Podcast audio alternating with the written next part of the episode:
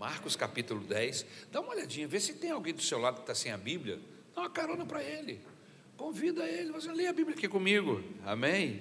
Marcos 10, 17 diz assim: Pondo-se Jesus a caminho, um homem correu ao seu encontro e, ajoelhando-se diante dele, perguntou-lhe: Bom mestre, que farei para herdar a vida eterna? Jesus respondeu: Por que você me chama de bom?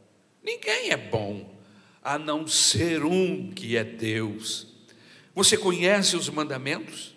Não mate, não cometa adultério, não furte, não dê falso testemunho, não defraude ninguém, honre o seu pai e a sua mãe. Então o homem respondeu: Mestre, tudo isso tenho observado desde a minha juventude. E Jesus, olhando para ele com amor, disse: Só uma coisa falta a você. Vá, venda tudo o que tem, dê o dinheiro aos pobres, e você terá um tesouro no céu. Depois venha e siga-me. Ele, porém, contrariado com esta palavra, retirou-se triste, porque era dono de muitas propriedades. Então Jesus, olhando ao redor, disse aos seus discípulos: Como é difícil para os que têm riquezas entrar no reino de Deus. Os discípulos entraram, ou melhor, estranharam estas palavras, mas Jesus insistiu em dizer-lhes: Filhos, como é difícil entrar no reino de Deus. É mais fácil um camelo passar pelo fundo de uma agulha do que um homem, um rico, entrar no reino de Deus. Eles ficaram muito admirados, dizendo entre si: sendo assim, quem pode ser salvo? Quem pode ser salvo? Jesus, olhando para eles, disse: Para os seres humanos é impossível, contudo, não para Deus, porque para Deus tudo é possível. Somente até aqui. Obrigado, meu Jesus, pela tua palavra. Entregamos as nossas vidas em tuas mãos e pedimos a ajuda do teu Espírito Santo, Senhor, em nome de Jesus. Amém. Tome seu lugar, sinta-se confortável, em nome de Jesus. Uma coisa ainda te falta é o tema da nossa mensagem.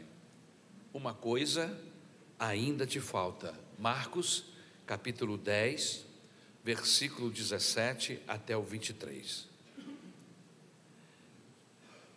Queridos, esse texto que nós acabamos de ler, ele é uma mensagem profunda de um aviso solene para o seu coração e para o meu coração nesta hora. Com a ajuda do Senhor, eu quero que esta noite o Espírito Santo nos guie e nos use em favor dos que estão presentes aqui, para que todos, todos nós, os que estão presentes e os que estão através da internet, virtualmente conosco, que Deus também possa alcançá-los e abençoá-los esta noite. Existem alguns pontos neste texto que nós acabamos de ler, pontos de destaque. É, nós destacamos algumas coisas importantes na vida deste cidadão, deste jovem, deste homem que teve um encontro com o Senhor Jesus. Olha que interessante. Primeiro, o texto bíblico nos diz que ele era jovem. Amém? Isso está registrado também em Mateus capítulo 19, versículo 20. O texto diz que ele tinha saúde, que ele tinha vigor, sendo ele jovem, tinha vida, porque jovem tem vida, amém? Força, amigos, tudo aquilo que é próprio da juventude. O texto bíblico diz que ele era um jovem, poderia ser um dos jovens que estão aqui, quem sabe, esta noite. Amém? Outra coisa importante desse texto que nós queremos guindar é que este jovem, ele era riquíssimo. Em Lucas, capítulo de número 18, versículo de número 23, o texto bíblico nos informa que ele possuía tudo que este mundo podia lhe oferecer. Sabe de quem que eu lembrei? Me lembrei? Do Salomão. Salomão chegou ao reinado muito jovem. E o texto bíblico diz que ao longo de um período curto, ele já havia é, herdado do seu pai, Davi, um reino em total crescimento, expansão territorial, riquíssimo. E ele, com administração, com sabedoria, conseguiu levar isso adiante. Era jovem, tinha muitos amigos, muito inteligente, sabedoria de Deus. E o texto bíblico diz que ele não lhe negava nenhum tipo de desejo, ele podia fazer tudo, o que ele quisesse. Que coisa interessante, quando a pessoa possui muitos bens e chega a essa condição de não negar a sua vontade, ao seu corpo, ao seu ser, nada que ele queira, que ele deseje. Mas existem outras coisas mais importantes e interessantes neste texto. Em terceiro lugar, este jovem, ele era proeminente. Lucas capítulo 18, versículo 18, nos dá essa informação. Era um homem de posição. Ou seja, ele possuía status, ele tinha fama, ele tinha glória. Apesar de tão jovem, já era rico, era um prodígio esse moço. Era um fenômeno, como nós poderíamos dizer, esta noite. Era líder, famoso, influente, talvez, quem sabe, especulando, era um oficial da sinagoga.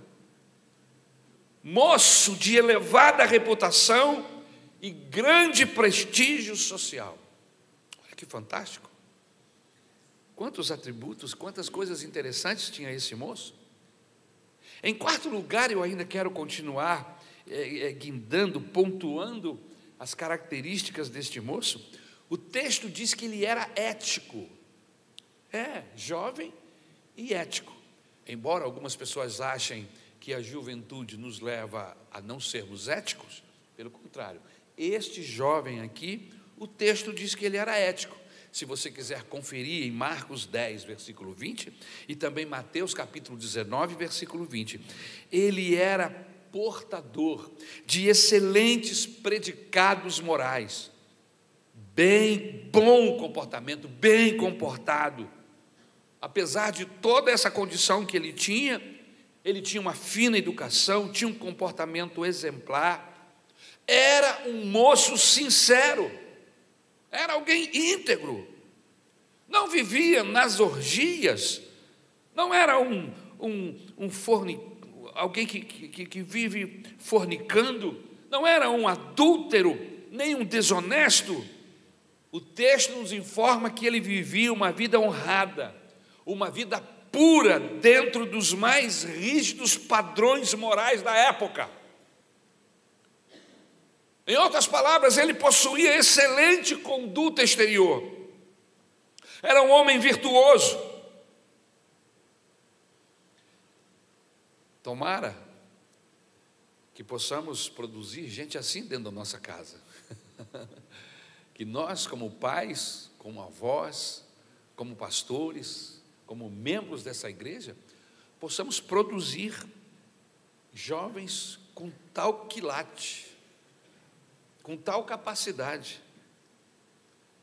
Mas, em quinto lugar, ainda informando sobre algumas coisas interessantes do texto acerca desse jovem, em quinto lugar, ele era insatisfeito com a sua vida. Apesar de toda essa condição que até o momento já guindei, já trouxe para que possamos, é, é, pudéssemos ver, em Mateus capítulo 19, versículo 20, ele mostra uma insatisfação. Ele está insatisfeito com a vida. O que ainda me falta? Ele já tinha tudo, mas aí estava buscando alguma coisa tinha tudo para ser feliz, possuía tudo que o mundo podia lhe oferecer, mas o seu coração continuava vazio. Queridos, Deus pôs a eternidade no coração do homem. O que isso significa, pastor? Que seu dinheiro, sua posição, não podem preencher esse vazio que está aí dentro de você. E não importa o que você tenha, o que você possua, seus bens, sua capacidade intelectual, seu, sua posição dentro da sociedade, não importa, o vazio vai continuar. E é o que nós vemos aqui no caso desse jovem, apesar de todas essas condições, ele tinha uma insatisfação, ainda lhe faltava alguma coisa, sua alma ainda estava vazia, ele estava cansado daquela vida, nada satisfazia seus anseios, sua vida, seu processo diário era uma busca constante do quê? Do preenchimento desse vazio. E ele com certeza entendeu que tudo que ele possuía e tinha não era suficiente para encher esse vazio dentro de si. Ser correto não basta. Ser religioso não é suficiente. Possuir bens não adianta muito. Em sexto lugar, esse jovem era sedento de salvação. O texto de Marcos, capítulo 10, versículo 17, se você quer conferir, o texto nos informa que aquele moço tinha sede de Deus. E isso é maravilhoso, ter sede de Deus. Ele tinha sede de vida eterna. E porque ele tinha sede de Deus, ele estava ansioso. Ele sabia que ainda não possuía essa vida eterna. Ele tinha consciência que os seus bens, sua riqueza e toda a sua capacidade ainda não lhe levava a essa condição de ter a vida eterna. E ele não queria enganar a si mesmo. Ele queria salvação. Ele queria ser salvo. Olha, ter sede de Deus nesse processo de aproximação do Senhor é importantíssimo. Amém? A Bíblia Sagrada diz que bem-aventurado é aquele que tem sede de Deus. Aleluia, aleluia. E se tem alguma coisa gostosa, irmãos, é termos sede. Agora, mais maravilhoso do que a sede é nos sedentarmos, aleluia, é matar esta sede se ela for de água, mas se ela for de Deus, é maravilhosíssimo, porque Ele tem essa capacidade poderosa de nos descedentar totalmente, totalmente, de preencher radicalmente, totalmente o vazio da nossa alma. Em sétimo lugar, esse jovem, ele foi buscar na fonte certa, olha que interessante, tinha sede, e não procurou matar a sua sede em qualquer birosca, em qualquer circunstância religiosa. Não. Ele buscou a fonte. Olha que, que moça inteligente.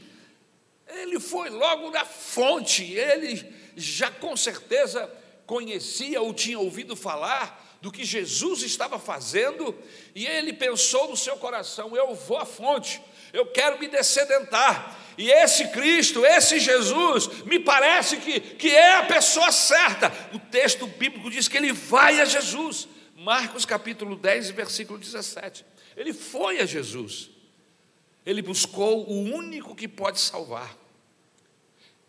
Ele já tinha ouvido falar de Jesus, sabia que ele já salvara tantas pessoas.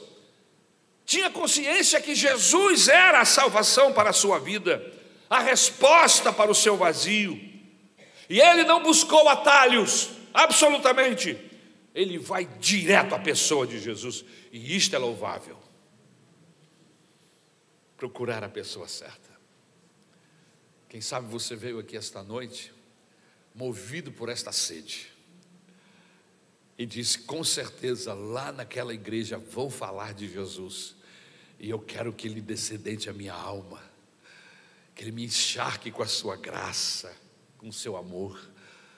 Procurar Jesus é a coisa mais certa a fazer. Mas em oitavo lugar, a gente continua buscando, é, frisando alguns pontos importantes na vida desse moço. Ele tinha pressa. Ele foi a Jesus com pressa. É isso mesmo. Isso está registrado aí em Marcos, capítulo 10 e o versículo de número 17. Pressa.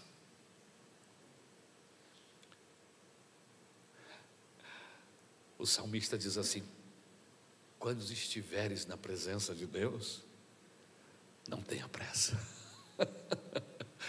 Aleluia. Não tenha pressa. Mas ele estava com pressa. E assim como ele, muitas pessoas querem ser salvas.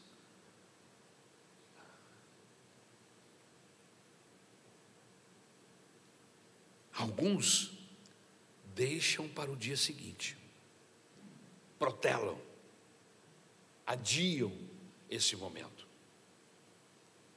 Ter um encontro com Jesus e não entender isto é perder a viagem. Todo homem, diz a Bíblia Sagrada, a Bíblia diz que todos pecaram e estão destituídos da glória de Deus. A palavra ainda diz que o salário do pecado é a morte. Em outras palavras, nascemos, vivemos, porque somos pecadores, pecamos, recebemos como recompensa, como salário, a morte. E esta situação, ela está sobre toda a humanidade.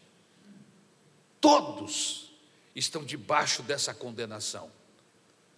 Não existe, humanamente falando, como escapar dessa condenação. Só existe uma forma de deixarmos de ser escravos, condenados ao inferno.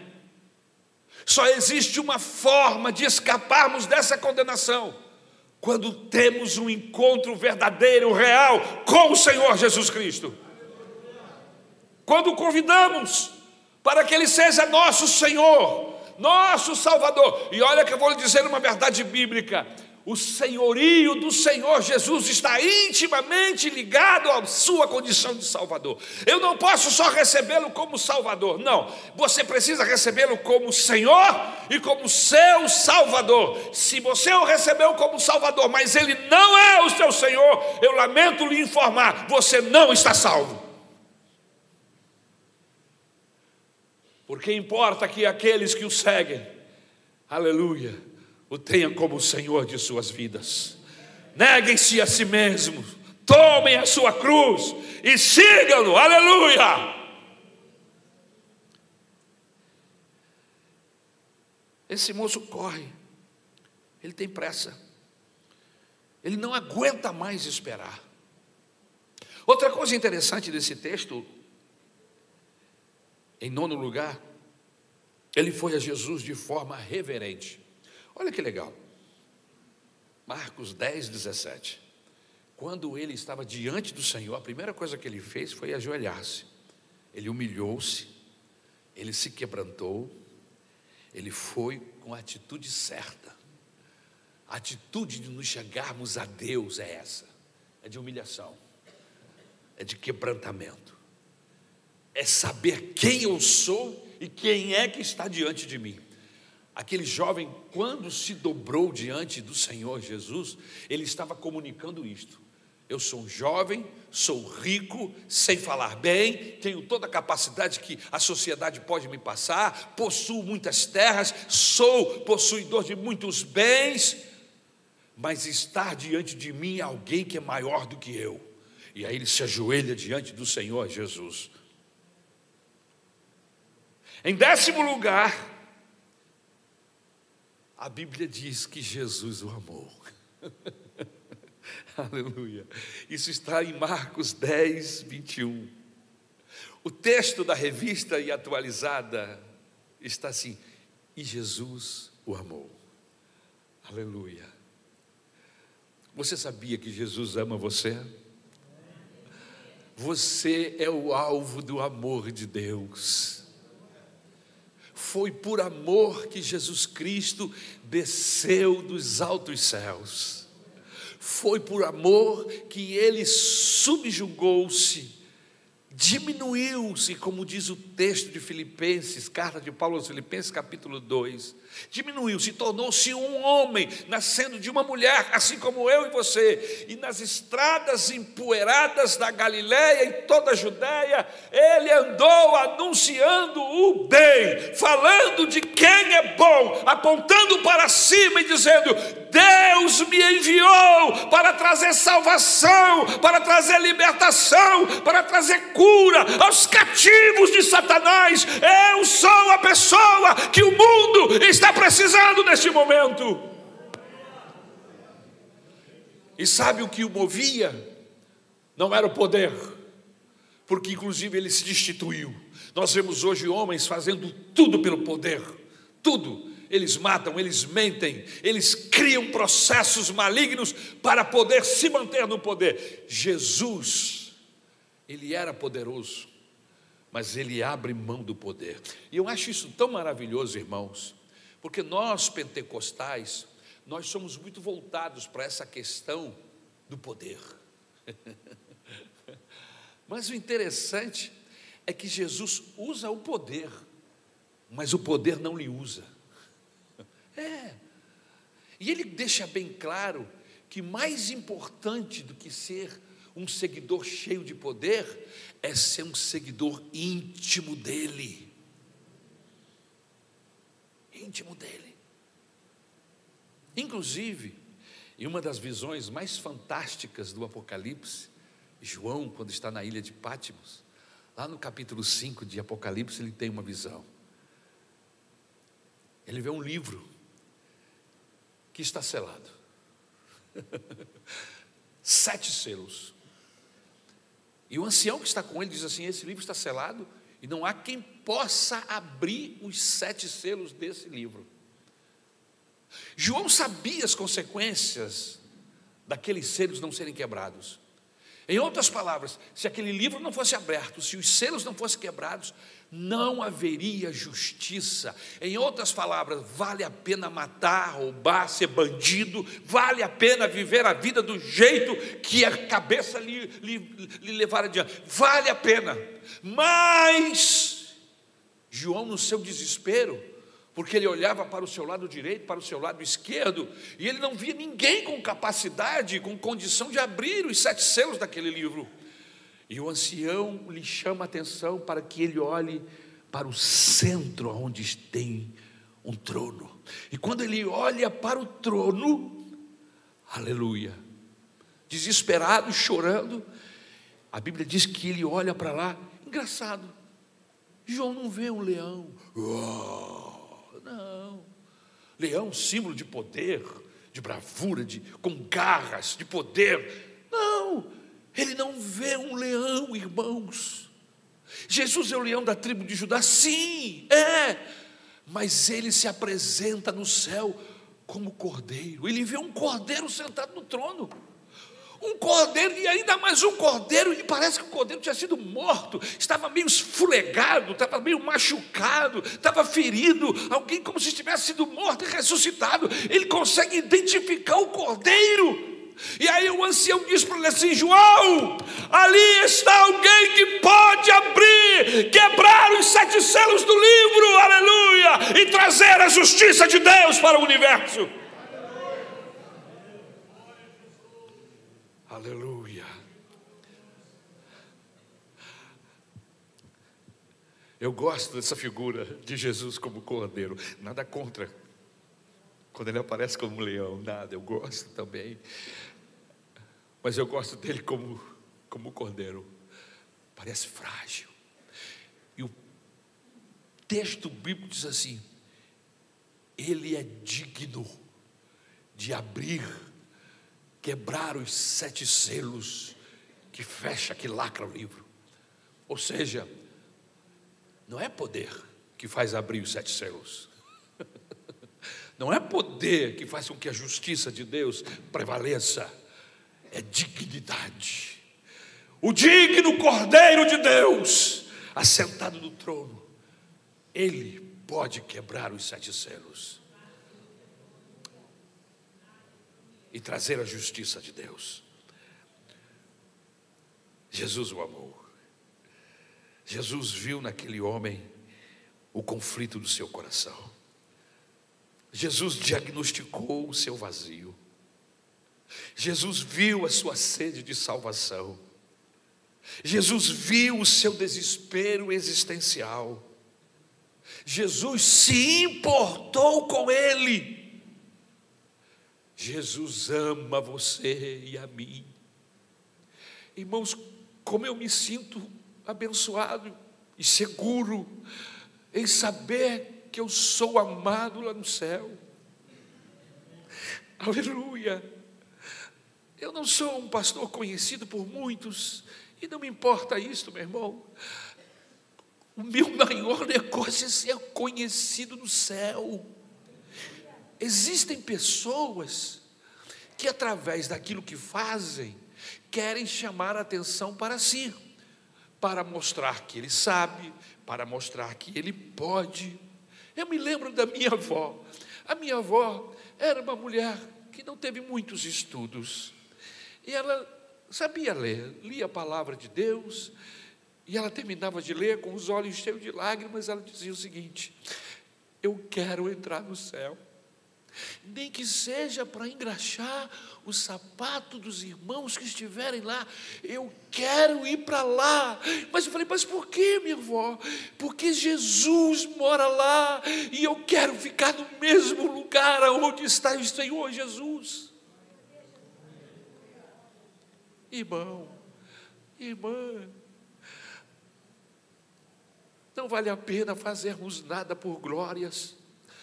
Não vale a pena atuarmos somente porque entendemos que um culto tem mais gente, outro culto tem menos gente. Irmãos, o nosso culto não são para as pessoas, o nosso culto é para Ele. E não importa se o culto é de quinta-feira ou se o culto é de domingo, quem está recebendo o louvor e a glória é o Senhor, aleluia. E o Espírito Santo me ensinou isso. Por isso, irmãos, que eu não olho para a quantidade de pessoas que estejam me ouvindo. Você vai me ver pregar com a mesma eloquência, com o mesmo esforço. Eu vou suar da mesma maneira, vou pular, vou me emocionar, porque eu estou pregando a palavra de Deus, aleluia.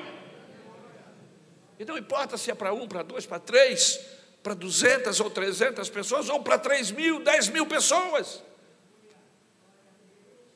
Porque o importante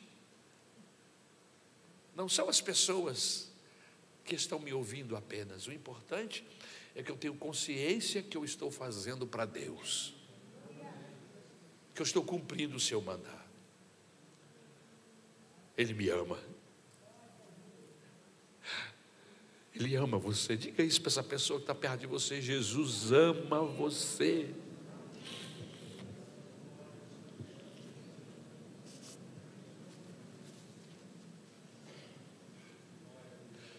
Jesus o amou.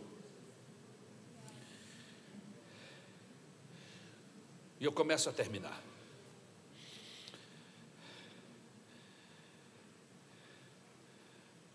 Esse moço, apesar de todas essas condições apresentadas no texto até o momento, ele cometeu alguns enganos fatais.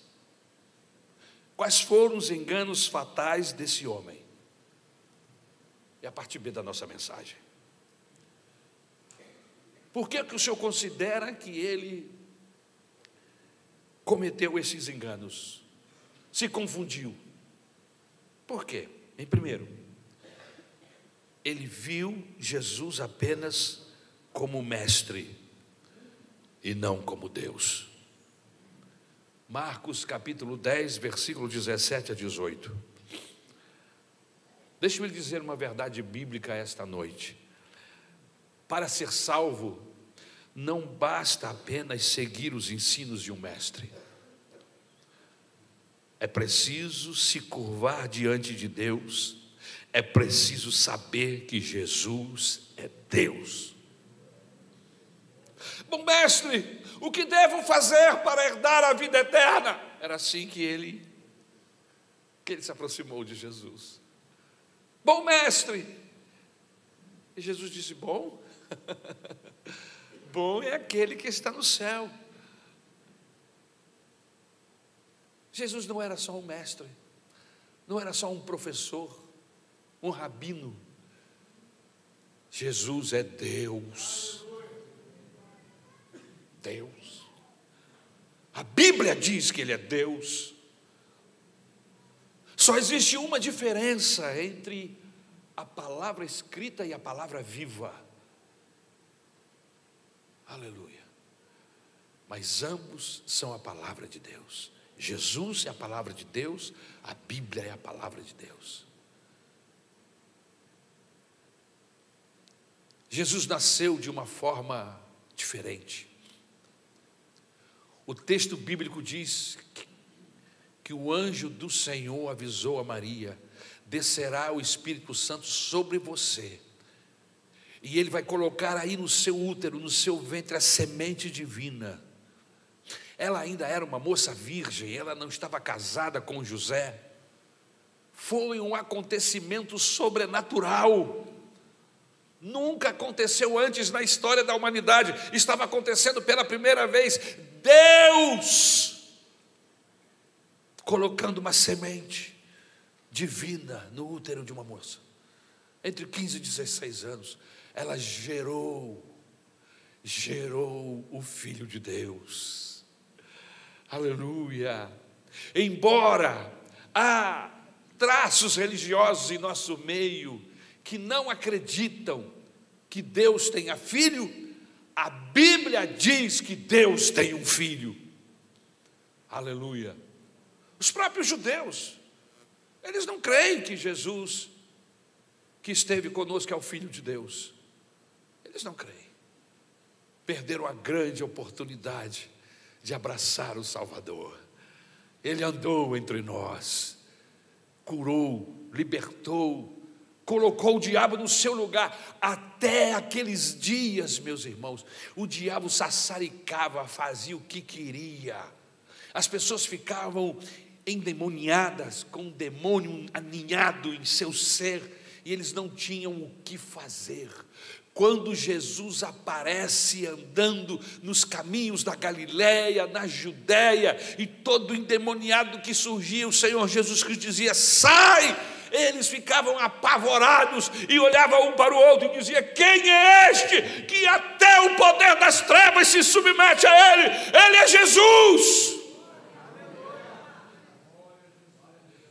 Quem é este que no meio de uma tempestade se levanta em um mar revoltado com ondas altas e o vento soprando forte? Os discípulos apavorados, o texto bíblico diz que o barco ia a pique e eles disseram, gritaram: Senhor, não vês que estamos perecendo? Não vês e tu está dormindo? E Jesus levanta, olha para eles e diz: Vento, acalme-se, ondas amansem-se. E a Bíblia diz diz que uma brisa suave corria, o mar se amansou, as ondas foram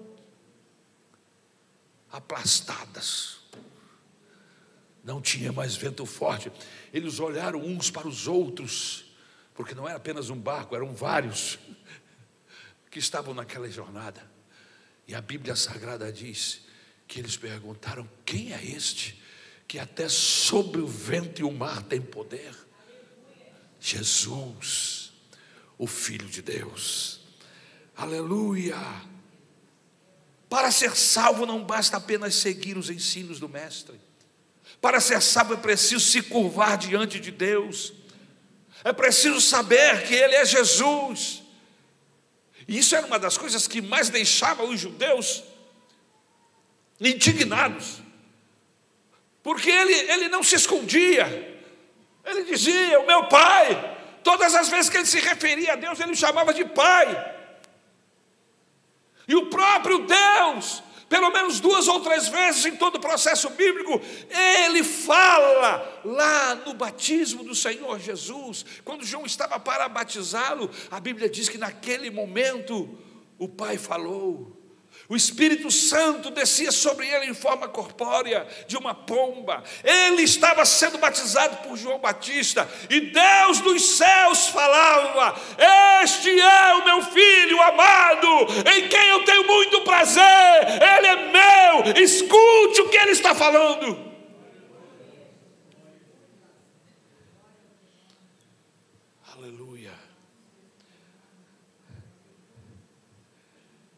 Qual foi o outro engano que este jovem cometeu? Ele viu a salvação como mérito e não como presente da graça de Deus. Marcos 10, 17. O seu desejo de ter a vida eterna era sincero, mas ele estava enganando, ou melhor, estava enganado, quanto à sua maneira de alcançá-la.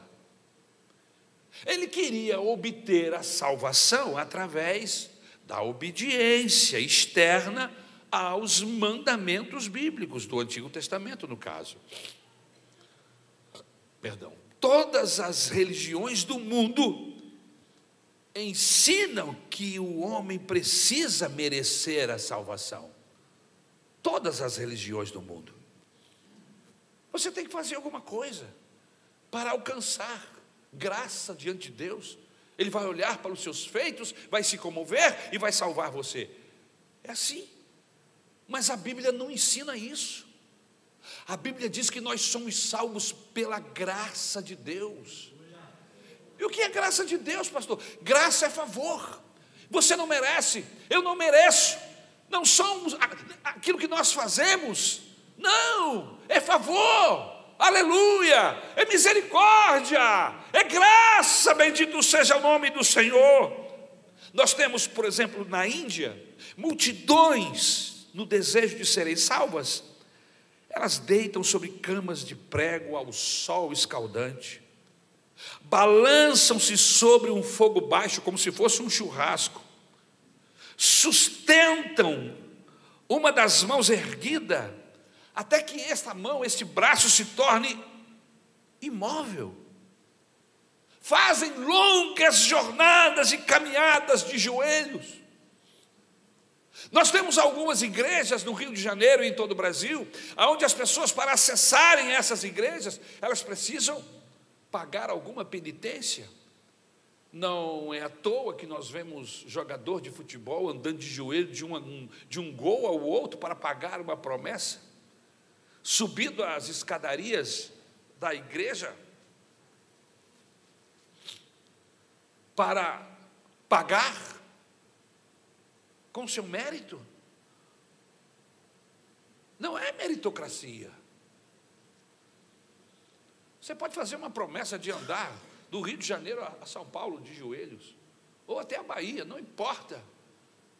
Quantas pessoas ao longo de nossas vidas nós já ouvimos falar, pessoas que se, se moveram de um lugar ao outro, é, é, é, quilômetros e quilômetros carregando uma cruz. Salvação na Bíblia, salvação no Evangelho não é meritocracia, não só pelos meus méritos, é graça de Jesus. Jesus é a graça de Deus.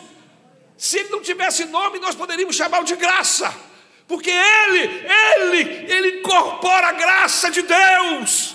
Quando aceita homens de todas as raças, tribos, nações e línguas, homens condenados, pecadores, ele os aceita por causa do amor de Deus.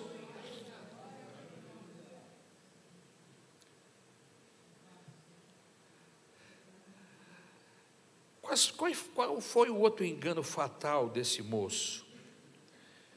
Ele não, não tem consciência de que é pecador. Marcos capítulo 10 e versículo 20.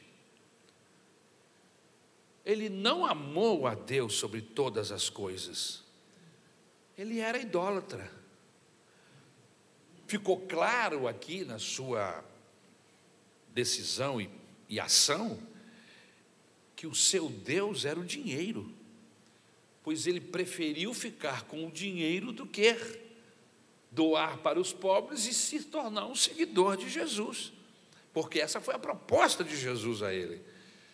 E aí, infelizmente, a sua atitude deixou clara que o amor que ele tinha mesmo não era por Deus, ele amava o dinheiro. Ele era mais um escravo dos seus bens, amava seu dinheiro mais do que a vida eterna. Seu pecado não era ser rico, possuir muito dinheiro, não, isso não é pecado. Mas o pecado aqui é ser possuído pelo dinheiro. Irmãos, nós que abraçamos o Evangelho, Deus nos abençoe e nos prospera. Possivelmente, existam pessoas entre nós abonadas, que têm uma condição financeira fora da curva, e isso não é pecado. O pecado é você colocar esse dinheiro acima de Deus, fazer dele a sua tábua de salvação. A minha tábua de salvação é Jesus. Mas, pastor, o senhor fala isso porque o senhor não tem.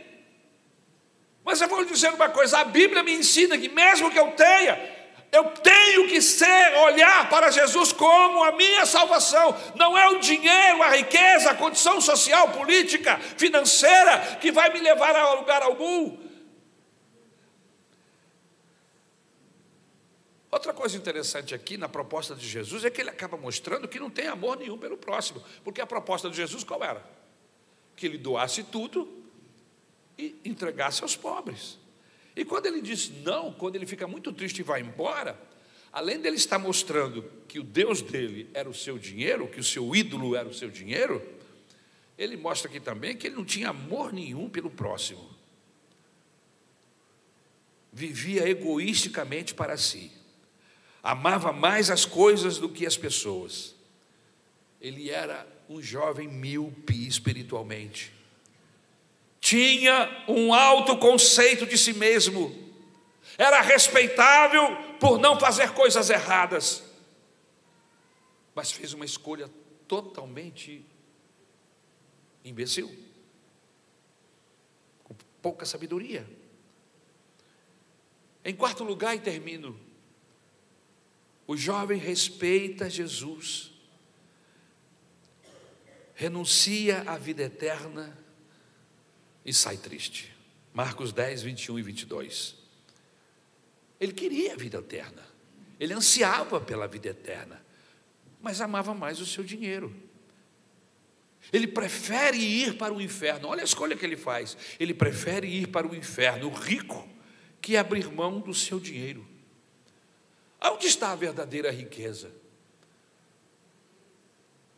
A verdadeira riqueza é ter Jesus. Aleluia.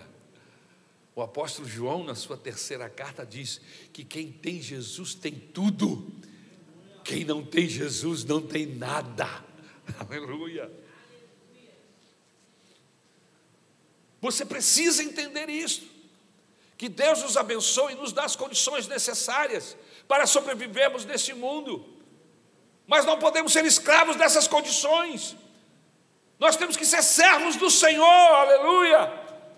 Com Jesus eu tenho a vida eterna, e a vida eterna é mais preciosa. Viver eternamente com o Senhor Jesus é mais precioso do que viver 70 ou 80 anos nesse mundo com toda a regalia que o dinheiro, as condições possam me favorecer, ou possa me dar. Mas as pessoas não enxergam isso. Ele foi insensato, mais que uma insensatez, ele não pôde levar um centavo para a sua sepultura.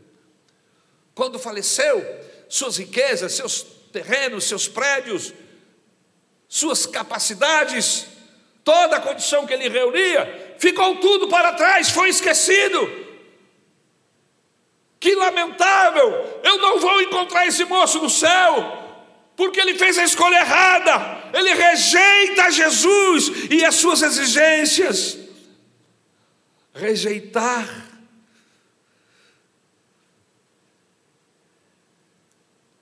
é não confiar em Jesus. Rejeitar seguir a Jesus significa fechar a porta da vida eterna. E a Bíblia diz que ele sai triste com a sua riqueza. Entre o dinheiro e Cristo, ele escolheu o dinheiro e rejeitou Jesus. Há pessoas que desejam salvar as suas almas não conseguem. Tem sede, assim como esse moço, mas não entenderam que encontrar-se com Jesus é a maior de todas as oportunidades que um homem pode ter.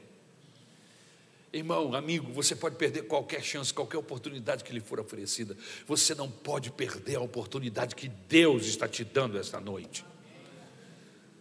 Negar essa oportunidade, não prestar atenção nessa oportunidade, chega a ser pecado.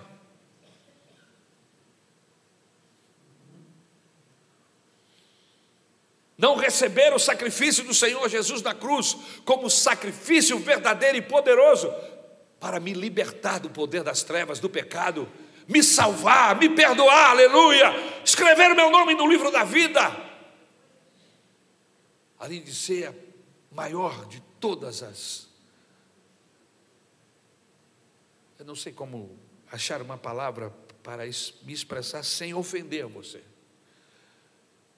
É uma grande oportunidade sendo jogado fora. Outra coisa, um ídolo entronizado no coração pode levar você a perder a sua alma para sempre. Ídolo, pastor, o que é um ídolo? Biblicamente falando, um ídolo é tudo aquilo que se coloca no lugar de Deus no meu coração. Ídolo é tudo aquilo que chama a minha atenção, que me afasta de Deus, que me leva ao engano, me leva a adorar e a amar e a gostar e até morrer por algo que não vai resolver o meu problema. Isto é ter um ídolo. E quem sabe você tenha descoberto hoje, com a ajuda do Espírito Santo, aquilo que tem sido é, é, é, é ídolo na sua vida. Você deseja mesmo ser salvo? Já renunciou tudo o que impede você de se render a Cristo?